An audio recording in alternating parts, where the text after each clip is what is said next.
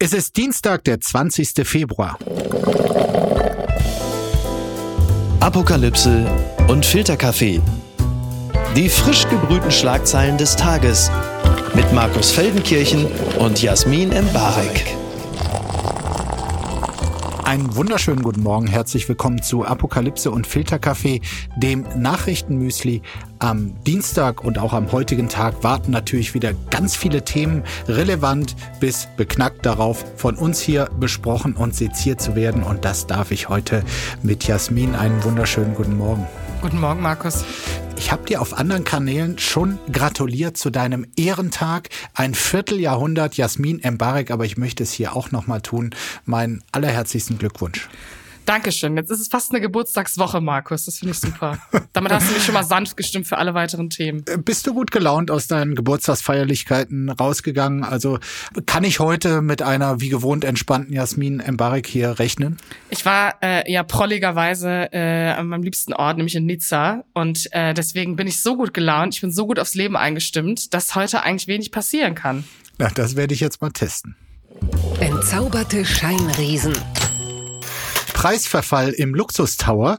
Trumps Name wird zum Wertevernichter, so berichtet es NTV. Elf Gebäude besitzt Donald Trump in Manhattan und häufig ist ja der Name Trump äh, meistens in Gold und gut sichtbar an diesen Häusern äh, befestigt. Das sollte vermutlich nicht nur das Ego ähm, des ehemaligen und vielleicht künftigen US-Präsidenten schmeicheln, sondern auch die Wohnungen in diesen Gebäuden aufwerten. Und tatsächlich haben Käufer für Eigentumswohnungen in Trumps Häusern in der Vergangenheit überdurchschnittlich viel Geld ausgegeben. Doch wie die New York Times jetzt rausgefunden hat, hat sich das im Jahr 2016 geändert also seither, äh, sanken die Verkaufspreise für Wohnungen in den Gebäuden, die Donald Trumps Namen haben und ihm gehören. Und damit entwickelten sich diese Wohnungen deutlich schlechter als der restliche Wohnungsmarkt in Manhattan. Zuletzt galten Wohnungen in Trumps Gebäude deshalb sogar als Schnäppchen unter den Luxuswohnungen. Und das scheint echt nachhaltig zu sein und äh, nicht nur so eine Momentaufnahme, also scheint nachgewiesen zu sein, denn dieser Trump-Effekt ist auch in der umgekehrten Richtung nachweisbar, wurde der Name Trump von den Gebäuden abmontiert, stieg der Wohnungspreis wieder merklich an. Äh, vielleicht sollte die Republikanische Partei auch endlich seinen Namen abmontieren. Vielleicht wird sie dann noch werthaltiger. Oder wundert dich das, äh, diese Korrelation zwischen Namen und Preis hier, Jasmin? Nee, überhaupt nicht. Man könnte jetzt auch sagen, Gott ist Antikapitalist, aber äh, vielleicht sollten die Republikaner diesen äh, Hinweis ganz, ganz ernst nehmen, weil ich glaube, es ist auch selbst für Leute, die gegen ähm, Identitätspolitik und all diese Dinge vorgehen und Rassisten sind, selbst die finden es ja peinlich, so einen Typen ähm, mit sich zu verbinden. Und wenn du dann in so einer Wohnung lebst oder auch so goldene Sneaker, wie ich letztens äh, bei der Tagesschau gesehen habe, von der Marke Trump, ja. wo der Name Trump auch drin steht, äh, wenn das für dich einfach auch schon peinlich ist, obwohl du ein halber Fascho bist, dann ist es, glaube ich, ist die Ära Trump vielleicht auch vorbei. Also ja. kann man auf jeden Fall annehmen. Vielleicht. Also ich meine, das markanteste und auch äh, Nummer eins Gebäude in Trumps äh, Imperium ähm, ist natürlich der Trump Tower an der Fifth Avenue und da war ich allein schon für die politische Berichterstattung zigmal drin und ich habe mich da tatsächlich immer gefragt, weil ja, da gibt es äh, oben hat natürlich sein Penthouse äh, Donald Trump oder Melania, keine Ahnung, wer von den beiden da jetzt noch wohnt und äh, ob sich überhaupt noch sehen. Die wohnen da, aber auch andere konnten da natürlich ihre Wohnungen und nicht nur Büros äh, erwerben.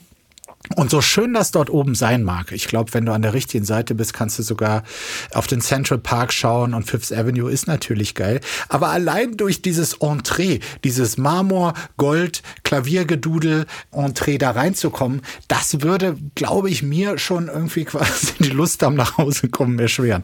Ja, ich finde es auch, also die ganze Ästhetik eh wahnsinnig hässlich. Ich finde auch diesen Trump Tower, das ist einfach für mich alles an postkapitalistischem Albtraum, den ich einfach also ich verstehe gar nicht, warum Menschen überhaupt sowas jemals schön gefunden haben. Verstehst du, was ich meine? Ja. Deswegen ist das vielleicht auch gut, Stimmt. dass diese Ära vorbei ist. Ja, aber das ist es ja jetzt. Das ist ja so eine Triggermeldung für äh, uns, äh, die äh, natürlich nicht verstanden haben, was die neue Rechte und so ausmacht. Natürlich ist das nur in New York so, dass der Name Trump nicht mehr zieht. Ich bin mir ganz, ganz sicher, wenn du ja. zum Beispiel in Oklahoma City, auch so eine Stadt, wo ich öfter war, äh, als ich da Korrespondent war, weil dort ganz viele Leute hingerichtet wurden, wurden, beziehungsweise schlecht hingerichtet wurden, noch oh, schlechter als schlecht. Äh, so, und da stehen auch viele Hochhäuser. Ich bin mir sicher, wenn du dort äh, den Namen Trump dran nageln würdest, dann würde sich der Wert verzehnfachen. Ja, gut, dass du hier so Marketing-Tipps, die neue Rechte gibst, aber äh, wir sagen einfach mal, New York ist das Vorbild, gell? Die Schlagzeile des Tages. Von der Leyen's erneute Kandidatur. Sie soll es mit Putin aufnehmen. Das schreibt der Spiegel. Der Bundesvorstand der CDU hat nämlich gestern Ursula von der Leyen als Spitzenkandidatin für die Europawahl im Juni nominiert. Damit sie dort tatsächlich als Spitzenkandidatin antreten kann, muss von der Leyen auch noch von der EVP-Fraktion zur Spitzenkandidatin gewählt werden. Doch bisher sind keine Gegenkandidaten in Sicht. Um es erneut zu werden, muss sie nämlich anschließend im EU-Parlament eine einfache Mehrheit erhalten. Diese Mehrheit hatte von der Leyen 2019 nur knapp, wir erinnern uns, erreicht. Trotzdem stellt Spiegelkorrespondent Markus Becker von der Leyen gute Chancen auf eine zweite Amtszeit aus. Dabei verfüge von der Leyen mittlerweile über einen großen Gestaltungsspielraum in der EU, denn die Krisen der letzten Jahre habe sie vor allem genutzt, um, Zitat, Macht in Brüssel zu konzentrieren. Und äh, ich muss ehrlich sagen, im ersten Moment würde ich ihm da total zustimmen. Ich glaube, eine große Schwierigkeit wird sich bis Juni nicht mehr auftun, außer es gibt einen neuen Friedrich Merz äh, auf Europaebene, der ähm, eine Frau wegboxen will, aber ich sehe die nicht kommen. Oder siehst du, siehst du das also, kommen? Ähm, sag mir, wenn du äh, den Namen schon mal gehört hast, ihr großer Gegenspieler ist Nikolaus Schmidt. Schmidt okay. mit einem T aus Luxemburg. Ah. Habe ich noch nie gehört, aber das ist gut, dass du es jetzt einwirfst. Das ist der Spitzenkandidat der europäischen Sozialdemokratie, ist übrigens auch äh, amtierender Kommissar für Arbeit und soziale Rechte. Äh, ich gebe zu, ich habe es auch erst nachlesen müssen, aber es gibt ja dieses informelle Verfahren, das Martin Schulz und Jean-Claude Juncker vor einigen Jahren mal etabliert haben dass nämlich nur der Kommissionspräsident werden soll, der vorher als Spitzenkandidat für einer der großen Parteienfamilien, also das sind nun mal in Europa nach wie vor die größten, die äh, europäische Volksparteien, also ähnlich wie die CDU und CSU bei uns und äh, die Sozialdemokratie. Und als Schulz nämlich äh, Spitzenkandidat der Sozialdemokratie war und Juncker von der EVP, da haben die das mal so unter sich ausgemacht, wurde nie offiziell quasi äh, bestätigt und die ganzen Staats- und Regierungschefs, äh, die fanden das eh äh, eine ziemlich dreiste Idee. Aber dahinter steckte der Versuch tatsächlich mehr Demokratie in Europa und auch in die Besetzung von Spitzenämtern wie die Kommission und die Kommissionschefin vor allem äh, reinzubringen. Und das wurde dann 2019 ausgesetzt, dieses Verfahren, weil da war der Spitzenkandidat, äh, manche erinnert sich vielleicht noch oder wenige, der CSU-Politiker Manfred Weber. Der hatte auch knapp gewonnen, aber von den Staats- und Regierungschefs, die haben dann gesagt, Leute, seid ihr eigentlich beknackt? Ihr wollt uns hier einen Manfred Weber als Chef für das wichtigste Amt in Europa andienen? Nee, nee, wir gehen mal in unser Hinterzimmer und herauskam äh, Ursula von der Leyen. Ich persönlich finde es ehrlich gesagt ein bisschen schade, dass dieser demokratische Impuls, der da mal drin steckte, so überhaupt keine Rolle mehr spielt. Auch jetzt bei einer Wiederwahl von der Leyen. Oder wie siehst du das? Nee, ich sehe das ganz ähnlich. Ich finde auch total krass, dass sie es anscheinend auch schon so sieht. Also sie geht auch anscheinend felsenfest davon aus, dass es so passiert. Aber zeitlich gesehen wird sie damit auch recht haben, weil dieser Parteikongress äh, der EVP, der das beschließt, der ist auch schon am 7. März. Also es ist jetzt gar nicht mehr so weit. Es wäre wirklich Wahnsinn, wenn in den nächsten ähm, 14 Tagen irgendjemand aus dem Nirgendwo aufsteigen würde und dann in Bukarest äh, von der Leyen den Rang abläuft. Deswegen, aber äh, ich finde, es hat sowas von ähm, ganz uninspirierter, stehen gebliebener Status quo. Äh, äh, esken Personalpolitik. Aber was soll man da sonst so noch sagen? Ich meine, zumindestens, und das ist ja schon mal ein Erfolg, ist es keine Rechte. Ich finde ja immer, wenn man weiß, okay, es ist immer noch jemand Demokratisches, dann äh, fühle ich mich schon beruhigt. Vielleicht habe ich da einen wahnsinnigen Mindeststandard mittlerweile in meiner politischen Weltanschauung, aber äh, ich, du merkst ja, ich möchte heute Dinge schönreden. ich merke das. Ja, aber ich meine, äh, von der Leyen, da haben viele Konservative, auch aus der EVP, auch aus der CDU, kritisiert, naja, das ist ja, das ist ja letztlich so eine Grüne, dann hat sie diesen eine großen Grüne. Green New Deal äh, gemacht irgendwie.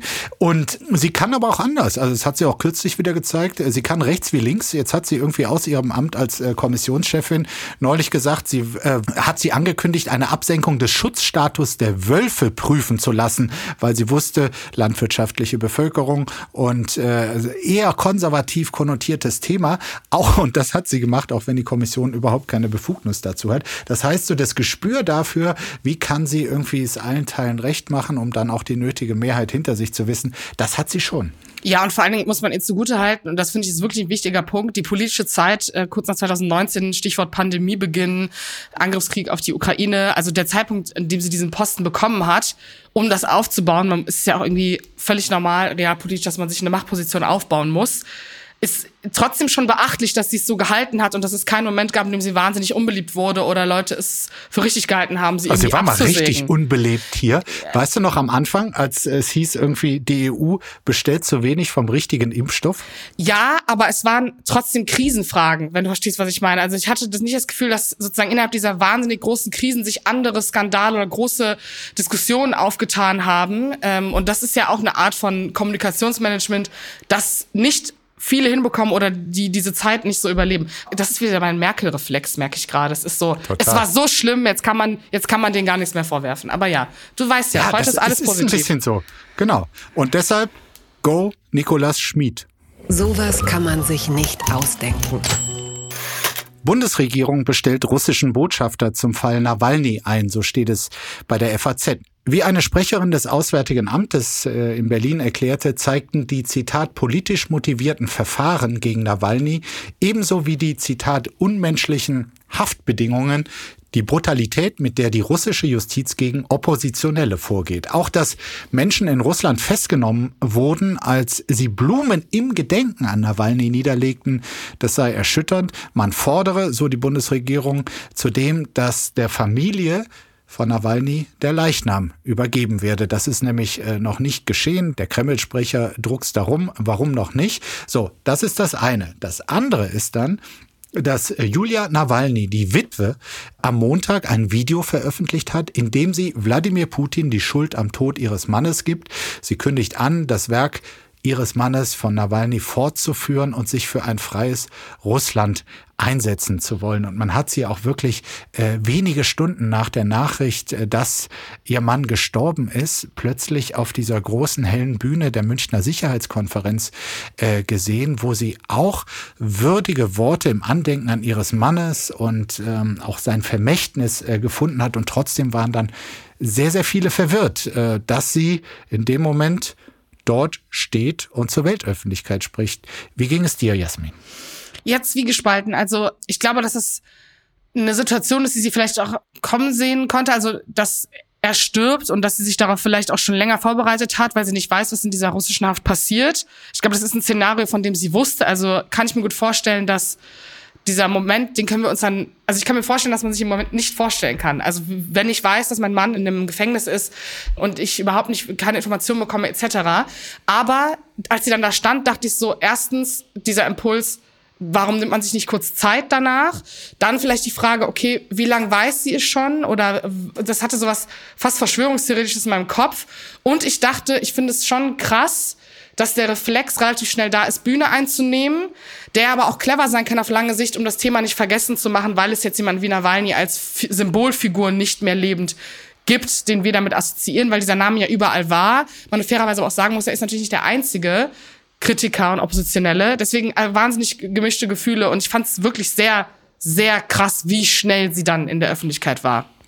Ich habe da auch viel drüber nachgedacht und Klar, wir beide wissen es nicht, aber ich erkläre es mir so, dass das natürlich schon seit Ewigkeiten keine normale Ehe mehr war, dass äh, Julia Nawalny natürlich wusste, okay, mein Partner, mein Ehemann ist jemand, der hat sein Leben äh, dem Kampf gegen Wladimir Putin, den Kampf gegen einen Autokraten, hieß es anfangs. Mittlerweile kann man mit Fug und Recht sagen, den Kampf gegen einen Diktator äh, verschrieben. Und das mag ihr nicht zu jedem Zeitpunkt dieser Ehe gepasst haben, aber es war einfach so evident, dass sie, glaube ich, das irgendwann auch angenommen hat und in der Stunde des Todes ist, glaube ich, tatsächlich, also ist vielleicht auch romantisch, aber der größte Ausdruck ihrer Liebe war zu sagen, da ist jetzt in München diese Bühne, ich gehe da drauf und äh, sage im Sinne meines Mannes, Alexei, der Kampf geht weiter und zwar der Kampf gegen das Unrecht äh, in Russland. Also ich habe es dann mir so erklärt und dann irgendwie doch auch verstanden. Ja, ich würde dem sogar noch hinzufügen, vielleicht, also man weiß ja auch nicht, was die miteinander ausgemacht haben. Vielleicht war das auch der Plan, weil er vielleicht auch äh, realistischerweise davon ausgegangen ist, dass irgendwo in diesem Kampf dagegen er sein eigenes Leben lassen muss und es irgendwie vielleicht schon klar war, dass sie es weiterhin macht. Also Respekt ist eh da. Es ist natürlich äh, emotional wahnsinnig überwältigend. Mhm. Und vielleicht nochmal ganz kurz die Schleife zu dieser, zu dieser Headline, die wir eben hatten, ne, die, die, die Einbestellung des russischen Botschafters. Ja. Wenn man jetzt mal auf die Antworten eingeht, also ihr Appell war ja relativ klar auf der Münchner Sicherheitskonferenz. Findest du denn so eine Einbestellung des russischen Botschafters sehr symbolisch oder würdest du sagen, boah, da, das ist jetzt der außenpolitische Move, der was bringt? Natürlich gar nicht. Und trotzdem musst du es machen. Also ähm, wenn du es nicht machst, dokumentierst du von wegen, wir haben eh alles aufgegeben. Wir äh, haben auch unsere eigenen Standards ähm, vergessen, weil wir wissen, ihr seid eh korrupte, ähm, menschenfeindliche Arschlöcher, zumindest diese äh, Führung dort. Und deshalb machen wir es gar nicht mehr. Nee, es hat auch irgendwas mit der eigenen äh, Würde äh, zu tun, ähm, obwohl man weiß, damit nichts ausrichten zu können das zu machen. Und ich fühlte mich dann allerdings auch noch mal ein bisschen dran erinnert an das Jahr 2020, als äh, Nawalny mit Novichok, dem Nervengas, äh, vergiftet wurde. Und dann äh, es diese dramatischen Szenen gab, der Flieger, in dem er saß, er wurde vorher vergiftet, musste dann in Omsk äh, landen. Dort kam er äh, ins Krankenhaus. Die Vergiftungsaktion ist offenbar schiefgelaufen, weil die örtlichen Sanitäter äh, einfach zu gut geholfen haben, zu schnell geholfen haben. Und äh, dann, dann damals hat ja die Bundesregierung oder unter Akzeptanz der Bundesregierung wurde dann ein Spezialflieger, der ähm, Nawalny in die Charité bringen sollte. Und das war auch schon so eine Einmischung der deutschen Politik, die damals ja wirklich geholfen hat. Da war auch Julia Nawalny vor Ort. Es gibt eine fantastische Dokumentation, der Fall Nawalny in der ZDF-Mediathek. Unbedingt nachgucken. So, und wie sie da vor Ort wie eine Löwin dafür kämpft, dass ihr Mann äh, aus dieser Klinik rauskommt und in dieses Flugzeug, was äh, ihn äh, in die Berliner Charité bringt, äh, wo er am Ende dann auch überlebt dass er dann später wieder in den Flieger gestiegen ist, als er wieder gesund war oder genesen äh, und dann nach Russland und sofort ins Lager, wo er nun verstorben ist. Das ist, glaube ich, so quasi die große Tragik seines Lebens und die Antwort darauf, warum er das gemacht hat, die, äh, die wird er wahrscheinlich mit ins Grab nehmen. Das hat mich traurig gemacht. Anschlag in Hanau, dieser Staat hat nicht verstanden. Das ist ein Artikel von der Zeit. Vier Jahre nach dem rassistischen Terroranschlag in Hanau hat Innenministerin Nancy Faeser zusammen mit hessischen Politikern am Montag an einer Gedenkveranstaltung auf dem Hauptfriedhof der Stadt teilgenommen. Doch für Zeit Online-Journalist Christian Foren war der Umgang von Politik und Behörden mit dem Terroranschlag vor allem von Respektlosigkeit gegenüber den Angehörigen geprägt. So haben die Angehörigen in diesem Jahr keine Genehmigung erhalten, ihren Trauermarsch auf einem zentralen Platz in Hanau durchzuführen. Die Begründung, die Rednerinnen und Redner seien im Vorjahr zu wütend aufgetreten. Auch ein Mahnmal für die Ermordeten mitten in Hanau lehnt die Stadt bisher ab. Nicht mal die gestrige Trauerfeier auf dem Friedhof sei mit den Angehörigen abgestimmt gewesen. Das führe dazu, dass Rassisten und Rechtsextreme sich in Deutschland sicher fühlen, aber auch die Zivilgesellschaft sieht Christian Fohren in der Pflicht. Er findet, die Mehrheitsgesellschaft müsste sich noch stärker gegen Rechtsextremismus und Rassismus aussprechen. Ähm, ich, also gestern äh, ganz, ganz schwerer Tag, vier Jahre danach immer noch. Ich erinnere mich an dem Tag selber, ähm, das war kurz vor der Pandemie, war ich einfach, also das hat, glaube ich, jede Person, die ein, eine gewisse Art von Empathie und Emotionen und äh, Herz besitzt, wahnsinnig getroffen. Und ich fand es schon damals, also sozusagen so krass, wie wenig, also das ist nicht unser ich, das klingt jetzt irgendwie weird. Es ist nicht das, wie so unser Christchurch etc. ist. Also ein Moment, wo das Land innehält und trauert und weiß, es ist wirklich schlimm und es zeigt, wie salonfähig es ist, dass Rassisten und Rechte hier Leute ermorden. Äh, von Walter Lübcke über ähm, Hoyerswerda oder das. Also all die Momente, in denen migrantische Menschen oder Menschen, die den Pluralismus dieser Gesellschaft feiern, nicht sicher sind wie hast du äh, diesen gestrigen Tag wahrgenommen und auch diese Kritik an diesem Trauermarsch, der jetzt nicht stattfinden durfte, seitens der Angehörigen? Findest du da Forens Einschätzung richtig oder würdest du was anderes sagen? Ja, also ich, ich war ja gestern nicht in Hanau und kann einfach nur zuhören, was die Leute, die es wirklich maximal berührt und betrifft, äh, darüber sagen und denken. Und das ist, ähm, deren Empfinden geht ja zurecht und das ist auch gut äh, hier in dem Artikel beschrieben, dass dort seit Jahren quasi eine Kette des nicht gesehen werdens, des äh, Anliegen nicht aufgegriffen werden und ähm, dass sich die Angehörigen natürlich auch ihre Gedanken machen, irgendwie was das für staatliche Stellen sind, mit denen sie da zu tun haben. Wenn man dann weiß, und das steht auch in dem Artikel, dass 13 der in Hanau eingesetzten SEK-Beamten an rechtsextremen Chats, die in der Zwischenzeit aufgeflogen sind, beteiligt waren. Wenn man weiß, dass der Notausgang dieser Bahn Kommentar, wo sich große Teile irgendwie der Morde ereignet hatten, äh, dass der verschlossen war und die Frage, welche Rolle Behörden und Polizei dabei äh, spielten und dass quasi für diese ganzen Kette der Fehler überhaupt keine Verantwortung bisher übernommen wurden, einige daraus sogar befördert wurden. Das macht einen als Betroffenen nachvollziehbarerweise richtig, richtig wütend. Ja, und aber also es ist nicht nur sozusagen das auf der systemischen Ebene, sondern der dieser feine Rassismus und die Abwertung und die Unwichtigkeit, die diesen Morden zugeschrieben wird. Ähm, zum Beispiel hier wird es auch in einem Kommentar erwähnt, dass äh, der Vater von Willy Paun im Raum mit einem Polizisten war, ähm, der dachte, dass er kein Deutsch spricht und der spricht dann über den Vater und bezeichnet ihn mit diesem Z-Wort, mit diesem abwertenden rassistischen Wort auf Deutsch und dachte, der Vater versteht es nicht.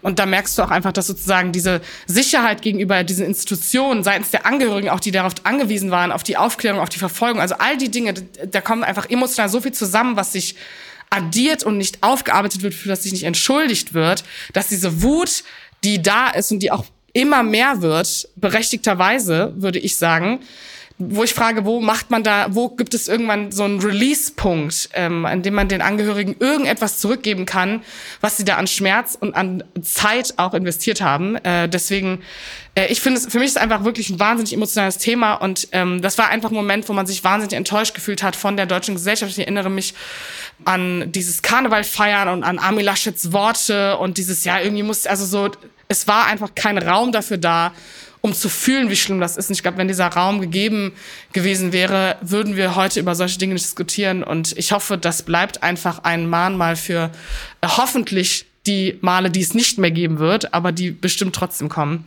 Und äh, genau, der 19. Februar ist einfach, bleibt, glaube ich, einfach für immer einer der schlimmsten Tage, um sich darauf zu besinnen. Clickbait der Woche. Vernebelung als Aufklärung. So steht es im Spiegel.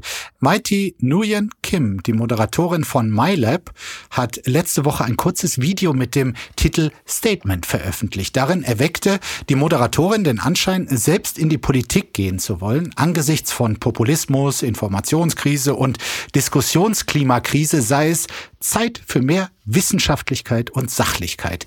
Fans wie Feinde trauten ihr den Wechsel offensichtlich zu. Verschiedene Medien spekulierten, welcher Partei sich die Moderatorin anschließen würde oder ob sie sogar eine eigene gründen würde. Doch in der MyLab-Sendung vom Sonntagabend erklärte Nguyen Kim dann, dass sie nicht plane, in die Politik zu gehen. Mit dem Video wollte sie nur dem Thema ihrer neuesten Sendung Populismus mehr Aufmerksamkeit verleihen. Deshalb habe sie in dem vorab veröffentlichten Video selbst populistisch argumentiert. Damit wollte sie zeigen, wie anfällig wir alle gegen Populismus sind. Ja, eine echt geile Aktion. Ich habe jetzt endlich kapiert, wie Populismus funktioniert. Es fiel mir geradezu wie Schuppen von den Augen. Dir sicher auch, Jasmin, oder? Ich finde das ganz toll, dass du deinen Zynismus so gut verstecken kannst, Markus. Ich bin zwar total zwiegespalten, aber ich finde es per se ist es, es ist ja keine, das, was sie damit schaffen wollte, ist Jetzt ja vor allem nicht, nicht immer so zwiegespalten nee, heute. Das, was, Sag doch, was du Das, denkst. was sie da gemacht hat, ist ja für eine Audienz und für Zuschauer, die ihren Inhalt kennen, die eh ihre, ihre Plädieren für Sachlichkeit, für die Wissenschaftlichkeit der Dinge schätzen und gut finden, die sie schätzen als Person des öffentlichen Lebens. Und das da zu machen und sozusagen das große Experiment zu machen, welche etablierten Journalisten es darauf reinfallen und sie zu, zu den Grünen sortieren, eine unnötige Nischendebatte aufmacht, die keine Sau braucht und den Punkt zu proven, dass Leute und Gesellschaften so funktionieren, dass sie sich an Menschen mit wahnsinnig viel Reichweite aufgeilen und rumspekulieren, das ist auch kein neues Phänomen und damit hat sie auch der Debatte nee. meiner Meinung nach nichts Neues hinzugefügt. Und deswegen finde ich diesen Moment auch so, ich, ja, du hast ein bisschen, also populistisch, ja, sie hat gesagt, dass die Politik scheiße ist, das ist aber, also das, was heißt Populismus? Das wertet auch meiner Meinung nach die Sprache vieler Aktivisten ab, zugleich, um ehrlich zu sein, weil, okay, ist also Kritik, die zugespitzt ist, ist die immer Populismus, ist das immer schlecht. Also das werden aber viele Feinheiten ausgelassen in der Debatte, um einen Punkt zu ähm, beweisen, den wir beide natürlich noch nie verstanden haben. Es heißt ja im Artikel so schön, im Englischen gibt es für derlei den Begriff stating the obvious mhm. und es spricht tatsächlich nicht für die Qualität unserer öffentlichen Diskurse, dass die Feststellung des Offensichtlichen inzwischen schon als Ausweis für Mut und Engagement gewertet werden muss. Ja, genau. Also äh, das Feeling hatte ich auch und ich muss auch ehrlich sagen, diese, also ich möchte jetzt nicht sagen, ich dachte schon, das ist irgendwie komisch, aber diese Zeiträume, die dazwischen waren, haben sie mir einfach als Person in dem Moment, ich dachte so, ich möchte mich gar nicht mehr damit befassen, hatte ich eher das Gefühl. Also ich weiß nicht, wie es dir ging, ob du das mitbekommen hast, aber als so lange nichts kam und man so wartete, ähm, ich warte jetzt nicht auf einzelne Leute, ob die in die Politik gehen oder nicht. Wenn die das machen, ist das schön für die. Aber so. ich dachte mir so, ja gut. Ich habe mir gedacht, da werden die Grünen sich freuen. Aber ich bin da einfach äh, Opfer einer populistischen Ansage geworden, weil ich habe es dann geglaubt. Und ja, finde ich schön, dass da gehe ich jetzt auch mit mir mal in Klausur, dass ich da künftig einfach resilienter werde, dass ich da nicht so leichtgläubig bin ja. und die Sache besser hinterfrage.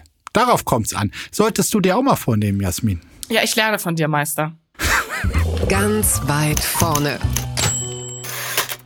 Expertin. Deshalb wird Camilla zur Fashion-Ikone. Darüber berichtet Brisant, denn Königin Camilla trat in der Vergangenheit vor allem in schlichter Kleidung auf. Doch das ändert sich jetzt. Davon ist die Modeexpertin der Daily Mail überzeugt. Sie findet, Camilla sei auf dem besten Weg, eine Fashion-Ikone für die Gen Z zu werden. Denn die heute 30- bis 45-Jährigen würden den unaufgeregten Stil der neuen Königin lieben, die immer angemessen, aber trotzdem ein wenig gewagt gekleidet ist. Dabei macht Camilla auch vor, dass ein guter Stil nicht unbedingt teuer sein muss. Auf einer Website, die die Modeausgaben der britischen Royals dokumentiert, taucht Königin Camilla nicht einmal unter den Top 20 auf. Allerdings arbeiten die PR-Verantwortlichen im britischen Königshaus schon seit 30 30 Jahren an Camillas Stil mit Erfolg, denn die stilvolle Kleidung und den gestylten Frisuren haben nach Ansicht von Brisant auch dazu geführt, dass Camilla sehr viel beliebter geworden ist. Und damit kommen wir wieder zur Gesellschaft, die eigentlich am Ende des Tages sehr einfach ist, nämlich äh, wenn Leute sich so anziehen, wie es dem Massengeschmack gefällt, dann werden sie auch beliebter. Und ähm, Camilla ist auch auf meiner TikTok for You Page sehr beliebt, muss ich ehrlich sagen. Ihr Stil ist besser geworden. Ich mochte prinzipiell schon immer, wie sie sich angezogen hat und ihre Haare, muss ich ehrlich sagen. Ich mag das, wenn Leute einen eigenwilligen Stil haben und auf bestimmte Dinge Wert legen oder auch nicht. Ist dir, Camilla, in den letzten Wochen aufgefallen, du hast gesagt, wow, das ist wirklich eine Frau, die weiß, wie man sich anzieht und das repräsentiert die britische Monarchie in einem neuen Licht? Jetzt hast du eine Riesenrampe gebaut. Äh, die Antwort ist nein. äh, ist nicht so. Äh, nein, ich, ich habe da diesen Wandel nicht. Äh, aber wahrscheinlich ist es irgendwie über Jahre äh, gelernt, dass äh, dass da nicht viel zu erwarten ist. Deshalb habe ich, glaube ich, nicht genau hingeschaut. Das tut mir auch leid. Das ist äh, wahrscheinlich nicht fair von mir.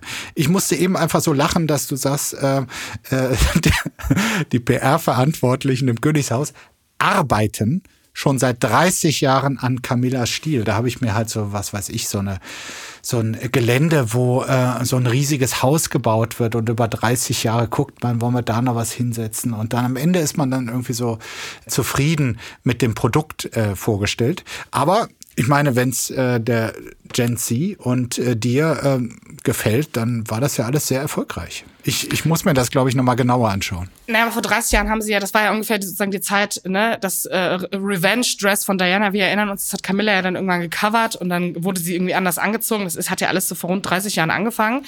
Dementsprechend ist, ich finde, ich, also ich mag Camilla ja immer noch nicht. Ich bin ja immer noch ein böser ja Mensch. Eben, äh, du magst sie ja nicht. Genau. Aber die Leute mögen sie ja seit neuestem. Die Zuneigung zu Prinz Charles, aber ja. bei Camilla gehst du ja woanders. Da gehe ich ne? komplett raus und verstehe auch nicht, wie nach diesem The Crown-Finale der äh, sechsten Staffel die Leute das auf einmal geil finden, weil sie da irgendwie positiv inszeniert wurde, wo ich schon denke, hat da das britische Königshaus etwa Netflix ein Dinner ausgegeben, ähm, weil viele Dinge einfach nicht gestimmt haben aus der Zeit.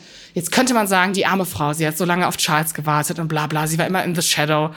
Ja gut, ähm, ich bleibe einfach pro Lady Di. Es tut mir leid. Und ihr Stil ist einfach Kate Middleton 2011 auf Wish bestellt. Ich glaube, das ist auch der Plan, dass sie genau dieses People Princess oder jetzt in dem Fall ne halbe Königin, was sie ist, dass das den Leuten das näher bringt und dass sie auch mal eine 70 Euro Hose trägt in Cremefarben. Toll, schön. Mhm. Kostet sie den Leuten anscheinend nicht so viel. Aber es tut mir leid, ich, das ist ja auch nicht die Gen Z. Da stand ja gerade 30 bis, also zwischen 30 und 40. Da muss ich ehrlich sagen, das sind Millennials und dass die geschmacksverirrt sind, darüber kann man sich jetzt streiten. Ich finde es ja auch okay, dass wir beide mal über Quatsch reden, aber äh, schaust dir an. Wir reden hier über äh, eine Aussage der Modeexpertin der Mail, Daily Mail. Ja, Also ähm, das Fundament ist doch hier ziemlich bröckelig. Die benennt übrigens auch die Go-To-Teile ähm, von Camilla. Eng geschnittene Hosen, gern auch Jeans, fließende Blusen, jung gebliebene Accessoires wie Armbänder mit Alhambra-Symbol, denn Camilla nimmt Mode nicht zu ernst. Wow, she's international. She, sie kauft ihre Klamotten bei Zara. Also wie gesagt, wo bleibt mein Wow-Effekt? Markus, du wirst mich heute dafür nicht mehr gewinnen. Das ist heute mein Bad Mood Joker. Wir haben hier eine wunderbare Rubrik, die passt jetzt gut. Komm, nächstes Thema. Lauterbach wirbt mit Rapper Sido für Cannabis-Legalisierung. So steht es in der Kölnischen Rundschau. Und die Kölnische Rundschau muss hier einfach hervorgehoben werden, weil da habe ich das Schreiben gelernt. Klammer zu. Ab April soll Cannabis in Deutschland ja legalisiert werden. Dazu hat sich Bundesgesundheitsminister Karl Lauterbach gestern mit Sido getroffen, wie er auf Instagram bekannt gab. Auch Sido warnte Kinder und Jugendliche vor dem Konsum von Cannabis. Das schrieb Lauterbach dazu. Das Thema müsse aus der Tabuzone raus, denn immer mehr Jugendliche konsumieren Cannabis.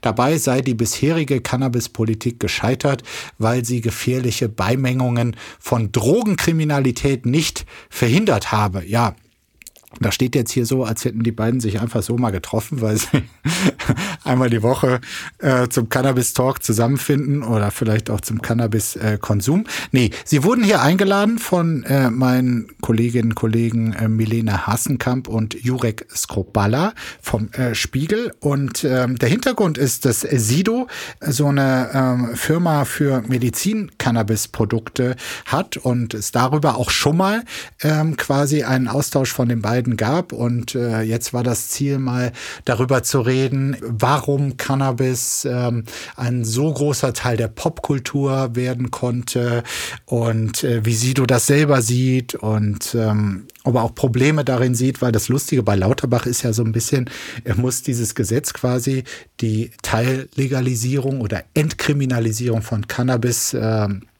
und die jetzt quasi auf der Zielgeraden ist, zwar als Minister verantworten, aber all seine öffentlichen Aussagen, wenn man genau hinhört, sind dann so, also ich kann davor nur warnen, keiner so, so bloß nicht und was das alles mit dem Gehirn macht und so. Und das hat er Sido wohl auch nochmal erklärt, hat mir meine Kollegin erklärt ich habe da äh, wirklich, ich bin ja so prüde und äh, einfach durch ja. bei dem Thema, dass ich, äh, bei, dass ich das so wenig zu sagen habe. Ich finde es einfach völlig off und ich würde was ganz populistisches an dieser Stelle sagen. Ich finde es ja auch schön, wenn der Minister Termine wahrnimmt, die fernab der SPD-Wahlwerbung sich befinden. Und äh, ich kann sowas. Ich habe dieses Bild gesehen und dachte, ich möchte nicht mehr. Deswegen Warum möchtest du, du nicht mehr? Ich, ich, ich finde dieses Cannabis-Thema so leidig und diese Diskussion, wirklich, es ist kein Konzept, das Substanz hat für die nächsten fünf Jahre als Modell. Es ist einfach eine absolute es ist eine Bullshitterie, um junge Wähler zu gewinnen äh, auf kurze Sicht. Und es nervt mich einfach. Ich bin da einfach wirklich wahnsinnig abgenervt von. Deswegen fand ich dieses Selfie und diese Instagram-Caption, nee, du musst mir das jetzt schmackhaft machen, aber ich glaube, das gelingt dir heute nicht. Ich kann dir einfach nur sagen, dass äh, der Lauterbach auch von Sido, dem Experten, wissen wollte, ob quasi sein Gesetz und auch eine Kampagne, das gibt es äh, wohl offenbar schon, also eine Kampagne der Bundesregierung, die das neue Gesetz erklären soll und auch vor den ähm, Gefahren von Cannabiskonsum, also darauf hinweisen soll und ob dann äh, der, was Sido davon halten würde. Und da hat er erstmal gesagt, also äh, er kenne diese Kampagne noch gar nicht. Ähm, also das hatte ihn nicht erreicht. Und dann hat er aber auch fairerweise gesagt, dass äh, als 13-Jähriger ihm das, glaube ich, alles scheißegal gewesen wäre. Und daraufhin muss Lauterbach gewarnt haben, also was das Gehirn eines 13-Jährigen, was da Cannabis alles auslösen kann und so. Also das äh, letztlich hat er ihm, äh, vermute ich mal, quasi attestiert, dass das Gehirn äh, schon schwer geschädigt sein muss. Vielleicht erklärt das ja auch so manchen Song.